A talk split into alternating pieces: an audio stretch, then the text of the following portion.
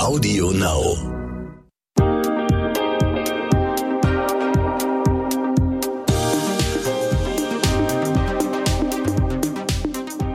Claudia Müller, Lisa Hassenzahl, Dani Partum und Jessica Schwarzer. Diese vier Frauen stehen dir zur Seite, wenn es um dein Geld geht. In der nächsten Masterclass Finanzen von der Brigitte Academy. Das ist ein acht Wochen Online-Kurs, wo du Schritt für Schritt lernst, wie du dich deinen Finanzen annäherst und wie du dann letztendlich natürlich auch Geld anlegen kannst. Du bist da unter Gleichgesinnten, kannst dich mit den anderen Frauen austauschen und jede Menge Fragen stellen. Meld dich an oder hol dir noch mehr Infos. Den Link zur Masterclass Finanzen der Brigitte Academy findest du in den Show Notes dieser Folge. Und jetzt übergebe ich an eure Host Sabrina Markgraf. Vielen Dank, Kirsten. Und ich sag herzlich willkommen zu einer neuen Folge von What the Finance. Die meisten Menschen in Deutschland haben Zugang zu Finanzinformationen und zu Finanzdienstleistungen. Oder anders gesagt, die Infos sind da, die Angebote auch. Aber sprechen Sie wirklich jede und jeden an? Ist die Finanzbranche überhaupt divers genug, um auch die Menschen in unterrepräsentierten Gruppen zu erreichen? Ich glaube nicht.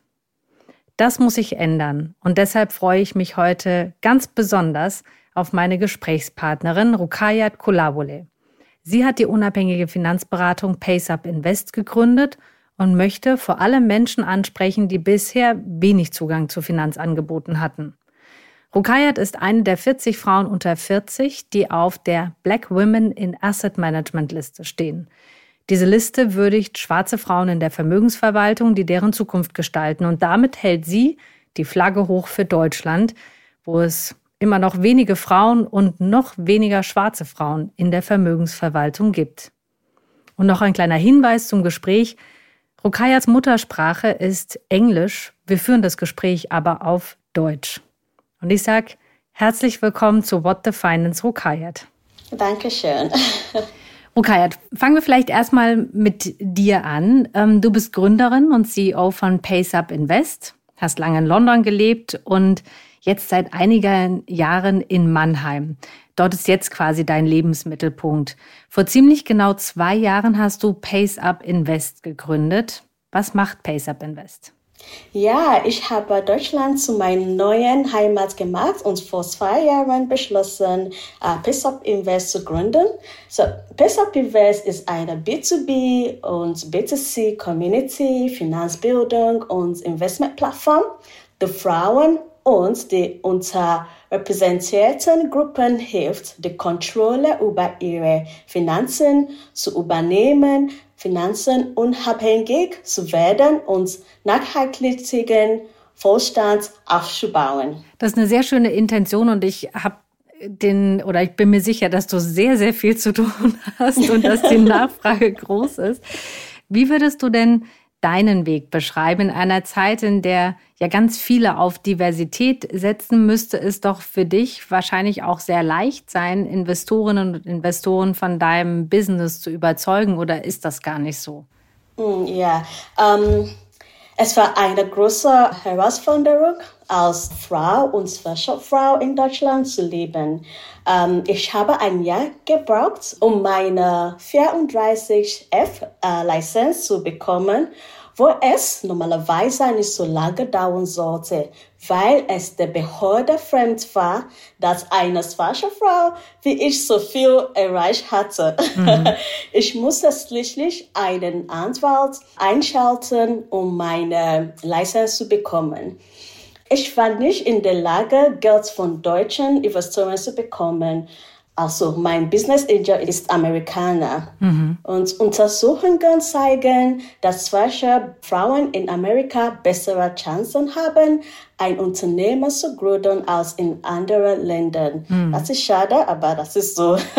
Äh, und ich habe Kommentare von Investoren erhalten, dass ich einen Deutsch klingenden Name in meinem Team brauche, um Geld zu beschaffen. Oh, wow. Ja. das ist total verrückt, wie du das erzählst, deinen Weg, denn du bist ja sehr erfolgreich und ja. hast auch beispielsweise, wenn ich mir das anschaue, ähm, du bist eine der 40 unter 40 Frauen auf der Black Women in Asset Management Liste. Das heißt, diese Liste würdigt ja schwarze Frauen in der Vermögensverwaltung, die eben deren Zukunft gestalten. Warum ist es deiner Meinung nach wichtig, dass die Finanzbranche diverser wird? Ja, es ist wichtig, weil die Welt ist sehr vielfältig und wir müssen unsere Kunden mit vielfältigen und innovativen Teams bedienen. Hm. Es hat sich gezeigt, dass vielfältige und integrative Teams besser abschneiden als solche, die dieses nicht tun. Absolut, da gibt es ja viele Studien, genau. Ja, und äh, die Finanzbranche muss vielfältig und integrativ sein, um allen Menschen unabhängig von ihrem Hintergrund zu dienen. Es ist sehr, sehr wichtig, ja. Wo siehst du denn jetzt vielleicht schon positive Veränderungen in diese Richtung in der Finanzbranche? Ja, so da ESG, ESG. Ja, Nachhaltigkeit. und, genau. Nachhaltigkeit in äh, Vordergrund stehen äh, und von den Investoren gefordert werden, hoffe ich, äh, dass mehr Frauen in Führungspositionen aufsteigen. Nicht nur Frauen, sondern auch aus anderen Sektoren. Wir denken oft, dass Vielfalt nur etwas für Frauen und weiße Frauen in Deutschland ist. Aber wir müssen uns verbessern und inklusiver werden. Mhm. Und daran arbeitest du, Rukayat, auch mit PaySub Invest, weil du eben alle ansprichst und wobei auch natürlich die Finanzbranche immer sagt, wir sprechen alle an, aber ich sehe die Hürden, die du beschrieben hast und ich glaube, das können ganz, ganz viele nachvollziehen. Ähm, welche Folgen hat es denn, wenn ein Teil der Bevölkerung in der Finanzwelt gar nicht repräsentiert wird? Oh ja, uh, uh, die wirtschaftliche Stagnation, ja, Stagnation auf Englisch, auf Deutsch. Wirtschaftliche Stagnation, also dass man auf der Stelle tritt, dass ja. nichts weiterentwickelt wird. Mhm. Ja, ja, so wir haben gesehen, dass Vielfalt, Gleichberechtigung und Eingliederung im Finanzwesen oder in jedem anderen Sektor Auswirkungen auf die Wirtschaft insgesamt haben. Ein Beispiel dafür ist die zunehmende Vertretung von Frauen in Führungspositionen. Mhm. Dadurch wird nicht nur ihre Finanzkraft gestärkt, sodass sie mehr sparen, mehr investieren und auch in ihre Gemeinschaften und Haushalte investieren können, sondern es wird auch künftigen Generationen gezeigt, dass dieses für sie als Frauen erreichbar ist. Mhm. Ähm, wen möchtest du mit deinem Angebot ansprechen? Ich höre da raus, dass es vor allem sich an Frauen richtet.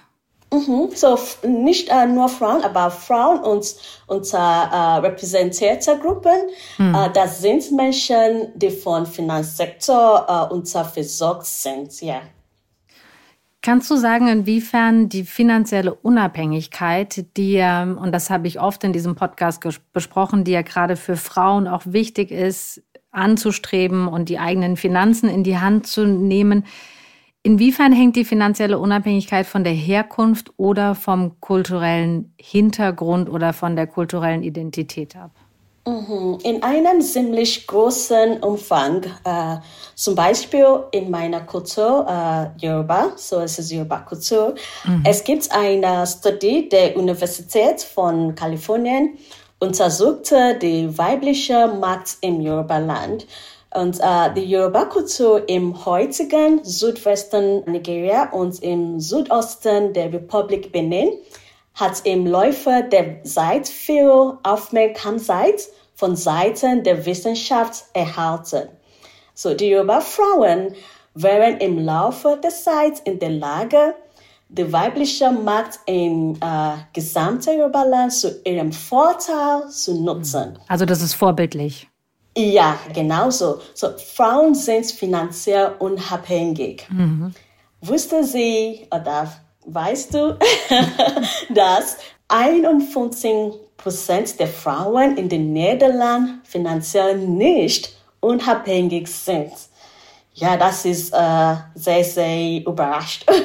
Ja, also gerade in so einem ja, weit entwickelten Land auf den ersten Blick. Und ich habe jetzt die Zahl für Deutschland nicht parat, aber ich könnte mir vorstellen, dass es ähnlich ist. Und dass, ja, dass es wichtig ist, eben für Frauen das anzustreben, weil damit eben so viel mehr einhergeht. Wenn wir vielleicht nochmal auf die unterrepräsentierten Gruppen und vor allem Frauen in diesem Bereich ähm, blicken, Rukaya, wie ist denn der Zugang dieser Menschen zur Finanzberatung? Denn damit fängt es ja erstmal häufig an, sich beraten zu lassen, eine Finanzplanung zu machen und mhm. dann den Schritt in die finanzielle Unabhängigkeit gehen, der ja ein weiter Weg ist. Ja, so der Zugang zu finanzieller Beratung ist gegeben. Uh, was fehlt, ist eine unabhängige Finanzberatung mhm. bei der die Gruppen das Gefühl haben, dass man sich um ihre uh, Interessen kümmert und ihnen nicht nur Produkte verkauft, die für sie nicht geeignet sind.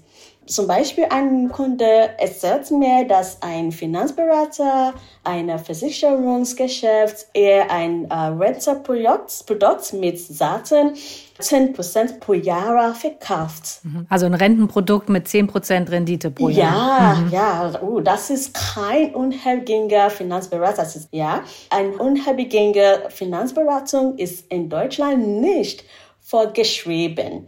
Zum Beispiel im äh, Vereinigten äh, Königreich ist sie es. Und es okay. wird oft dazu geraten, um den Kunden vor ihre führenden und unsicheren Produkten zu schützen.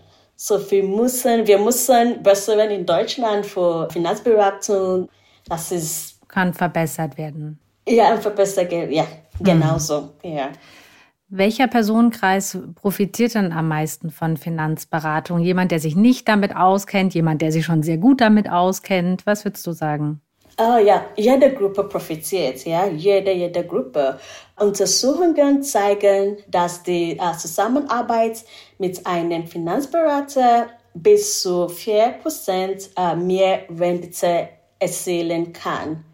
Ja, und zum Beispiel, wir bieten einen ganzheitlichen persönlichen Service, der alle ihre Befürchtnisse, Werte und Erwartungen berücksichtigt und ein geeignetes individuelles Portfolio zu erstellen, das es ihnen ermöglicht, ihr Vermögen weiter zu vermehren, zu erhalten und zu äh, schützen. So, alle, alle profitiert, aber für die äh, Frauen es ist sehr, sehr wichtig auch, ja. Das ist ja eigentlich das, was ich von einer Finanzberatung erwarten würde, dass sie genau auf mich zugeschnitten ist, auf meine Bedürfnisse, auf meine Lebensplanung und dass ich dann oh. ein Paket habe, das mir gehört und eigentlich auf nur mich passt und nicht noch auf jemand anderen, weil es ja, wie gesagt, genau, genau so. auf mich zugeschnitten ist, also sehr individuell.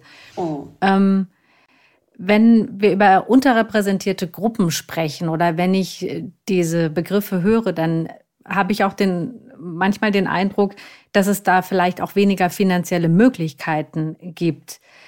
Haben diese, die Menschen in dieser Gruppe die gleichen Möglichkeiten in der Geldanlage oder braucht man ja ein Minimum an finanziellen Mitteln, was dort vielleicht kleiner ist?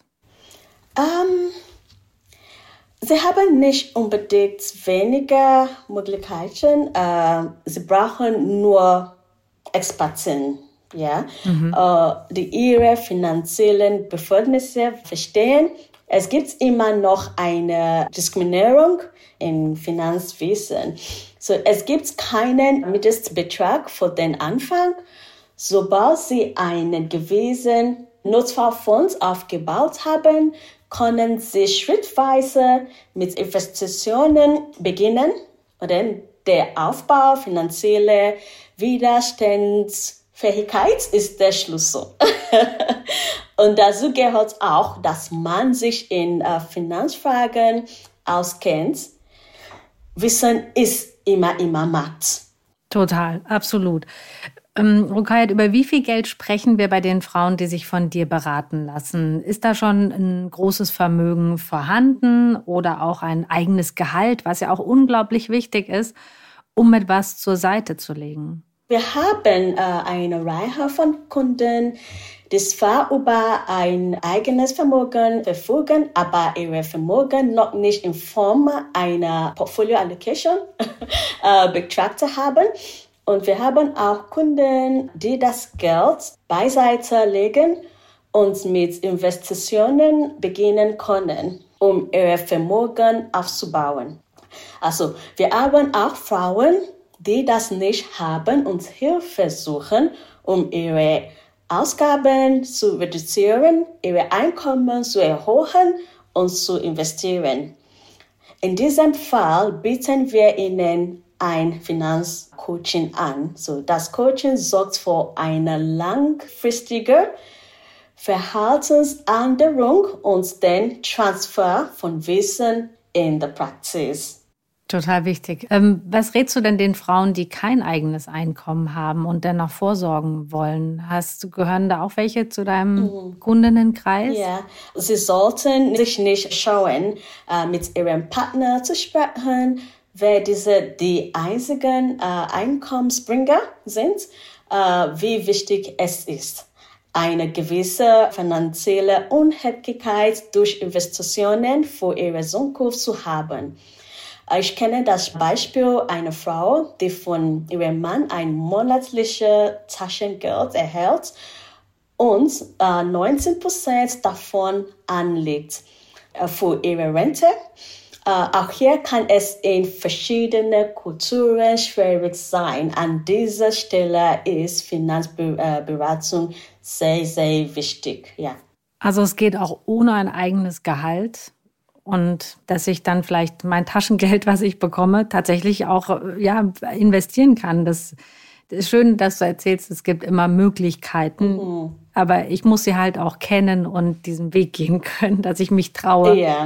dann das Geld, was mir zur Verfügung steht, vielleicht auch teilweise zu investieren.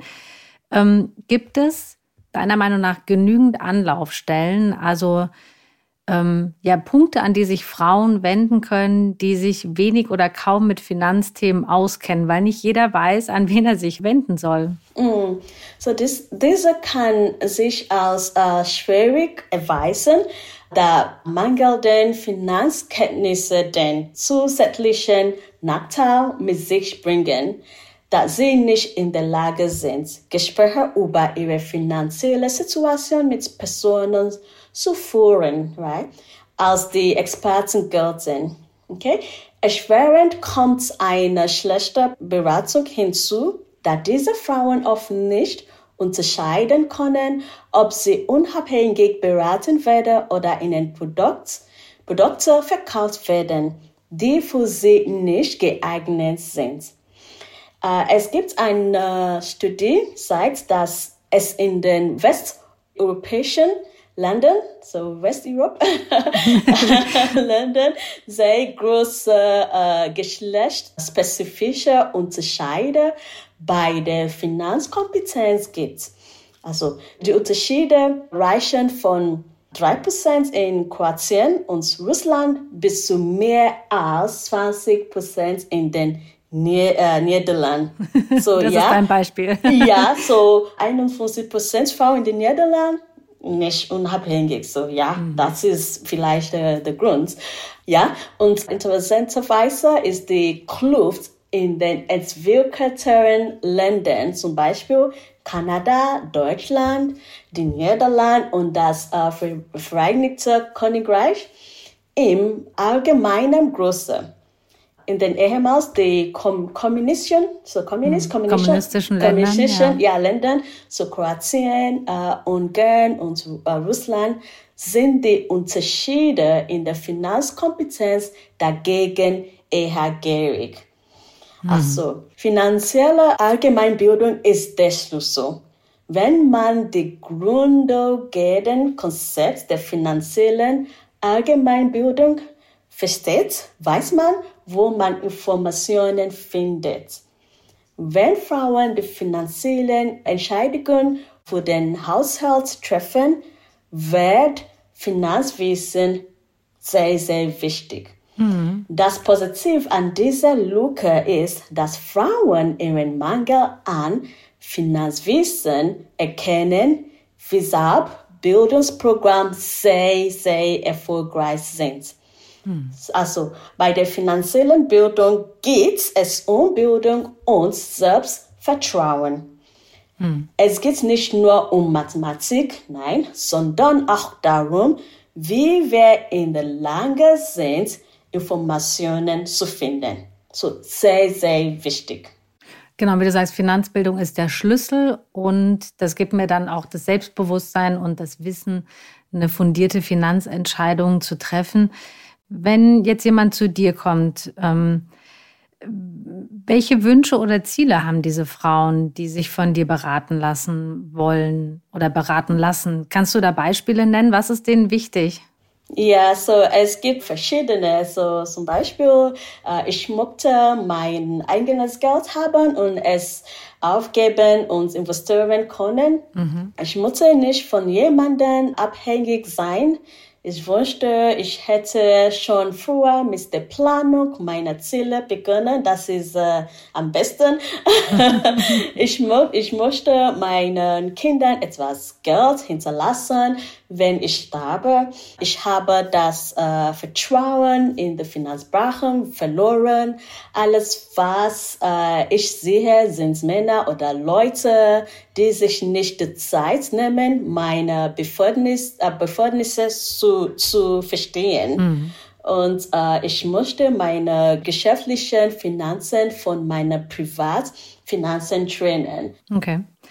Ja, und das ist ähm, ja auch genau das wieder, was du sagst, weshalb die Finanzbranche auch noch diverser werden muss. Gerade wenn mhm. du sagst, da sind Frauen bei dir, die sagen, ich fühle mich nicht repräsentiert in der Branche und ich möchte so gerne jetzt von, von dir beraten werden. Ähm, ist ja schön, wenn sie dann den Weg zu dir finden. Mhm. Ähm, und es gibt ja auch immer mehr Frauen in der Finanzbranche und auch in der Finanzberatung, was eine tolle Entwicklung ist. Zum Schluss würde ich dich gerne noch fragen, welchen Tipp du denn hast an alle Frauen, die da draußen, die sich bisher noch nicht um ihre Finanzen gekümmert haben, die genau zu dieser Gruppe gehören, die sich jetzt vielleicht auch angesprochen fühlt und sagt, oh, das ist, ich weiß so wenig, ich weiß gar nicht, wo und wie ich anfangen soll. Ich habe mich noch nie um meine Finanzen gekümmert. Wie und wo sollen diese Frauen den ersten Schritt machen? Ja, die, ähm, die wichtige und die erste Tipp ist, beginnen Sie Ihre finanzielle Reise jetzt, ja. Führen Sie offene und äh, ehrliche Gespräche über Geld. Mhm so, sie oder du, und haben sie keine Angst, äh, darüber mhm. zu sprechen. Und sie müssen den Weg nicht allein gehen und sie können mit dem Geld beginnen, das sie jetzt haben, äh, nachdem sie einen Notfallfonds aufgebaut mhm. haben. Ja, und investieren ist kein, kein Glücksspiel und auch nicht nur etwas für äh, Reiche. Es ist ein Instrument, mit dem Sie Ihr Geld nachhaltig vermehren und Ihr Vermögen aufbauen können. Es ist eine Möglichkeit, aus einem kleinen Geldbetrag im Laufe der Zeit viel Geld zu machen. Die Schönheit des Sinn, Sinnes, Sinnseffekt. Das ist total schwierig. Ich sage das noch. Zinseszinseffekt. Wow. Wort. ja. ja. also, Sie können auch in ähm, Unternehmen äh, und Führungskräfte investieren, die mit ihren Werten übereinstimmen. Das Wichtige ist, dass Sie heute damit beginnen. Ja, es bringt nicht zu warten. Das sind doch ganz, ganz tolle Schlussworte. Rukayat, ich danke dir sehr für das und unser Gespräch und ich danke dir vor allem sehr, dass du A, es gewagt hast, deinen ersten Podcast mit mir zusammen aufzunehmen und dass du den Podcast auch auf Deutsch mit mir aufgenommen hast, weil ich bin in der komfortablen Situation, dass Deutsch meine Muttersprache ist und hätten wir es auf Englisch gemacht, in, wo du Muttersprachlerin bist, dann hätte ich ähm, mich sehr, sehr schwer getan und ich freue mich sehr, dass du diese Reise auch angetreten bist. Und ich finde, dazu gehört wahnsinnig viel Mut. Und deshalb danke ich dir ganz besonders dafür, Rukayat. Uh, danke, danke schön, das ist mein uh, Vergnügen. ich hoffe, dass mein Deutsch ist, ja, okay. ja, fast fünf Jahre in Deutschland. Ich finde, du hast ganz toll mit den, mit den Worten jongliert. Also ganz herzlichen Dank dir, Rukayet. Dankeschön, danke. Das ist wirklich mutig. Und ihr Motto ist, genau wie bei Christine Kiefer, zum Beispiel aus der letzten Folge, der beste Zeitpunkt, um anzufangen, ist jetzt. Holt euch Unterstützung und redet drüber. Ganz genau. Diesen Tipp haben wir in diesem Podcast von unseren Gesprächspartnerinnen schon häufiger gehört. Vielen Dank fürs Zuhören und ich sage auch Tschüss an dieser Stelle. Bis zum nächsten Mal. Tschüss.